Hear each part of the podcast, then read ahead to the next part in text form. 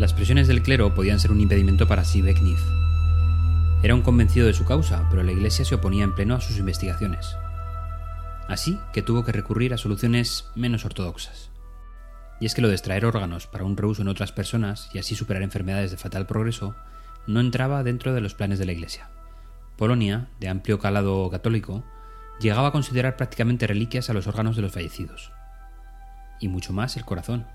Todo lo contrario que para Sibeknif. Esa operación duró 23 largas horas.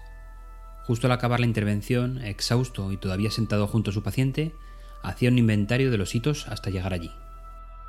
Su primer trasplante de corazón fue a un paciente sin mucha más alternativa que esa operación. Falleció a los seis días. Su segundo trasplante, un mes más tarde, obtuvo unos mejores resultados, pero aún así, su paciente fallecía a los 30 días.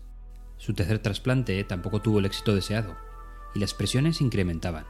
Sibeknif recibía telegramas del estilo Doctor, usted no es Dios. Deje de matar gente. La ambición ha carcomido su conciencia. Así que buscó y encontró la forma de proseguir su investigación. El cirujano decidió montar su propio hospital de cirugía cardíaca en una pequeña ciudad del sur de Polonia. ¿Cómo lo consiguió? No está del todo claro todavía, pero la financiación oculta de la mafia polaca es el rumor más extendido.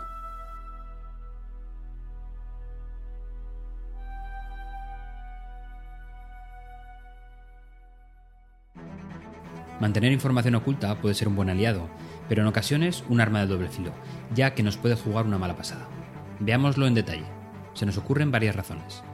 La primera es que la información sea demasiado compleja para mostrar, pero puede aportar algún dato extra en caso de ser requerido por la audiencia. Este es el caso más común.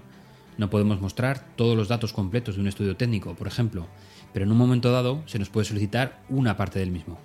Es un buen momento para demostrar que los datos existen o incluso en presentaciones colaborativas buscar y analizar ese dato. La segunda razón es tener secciones completas e independientes de la presentación fuera del objetivo principal de la misma. Y es posible que pueda interesar tener una segunda presentación en la recámara. Esta opción, que se ve muy comúnmente, nunca me ha parecido adecuada. El problema de esta solución es que habitualmente compartimos la presentación, el archivo vuela por la red a velocidad de la luz y las partes ocultas pueden ser objeto de análisis fuera del contexto deseado.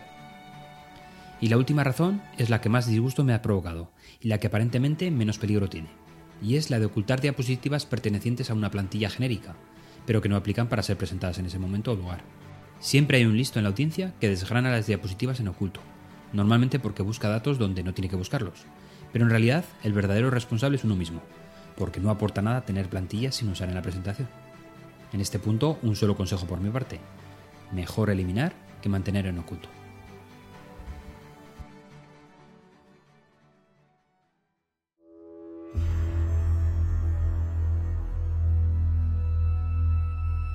El doctor Religa no se rindió y el cuarto paciente de su trasplante pudo vivir siete años más con su nuevo corazón.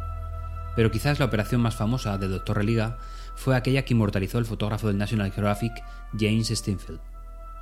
Esas 23 horas de operación se resumieron con la instantánea del doctor agotado vigilando las constantes vitales de su paciente, entubado hasta parecer una fábrica petroquímica. En el fondo de la foto, y todavía en el quirófano, un miembro del equipo de Religa está sentado contra la pared, profundamente dormido debido al cansancio. El paciente retratado también llegó a la fama mediática. Sobrevivió 30 años y acudió al funeral del doctor quien no pudo superar un cáncer de pulmón, muriendo 8 años antes que su paciente. La fotografía fue clasificada como una de las 100 mejores de la historia en su categoría. El recorrido del doctor Religa no acabó en realizar los primeros trasplantes de su país, y tampoco en el sumar más de mil trasplantes en su hospital. Sibekny Religa también tuvo un reconocimiento político. Integrado en el centro, llegó a ser ministro de Sanidad en Polonia, e incluso su nombre sonó como candidato a la presidencia del país en los siguientes comicios.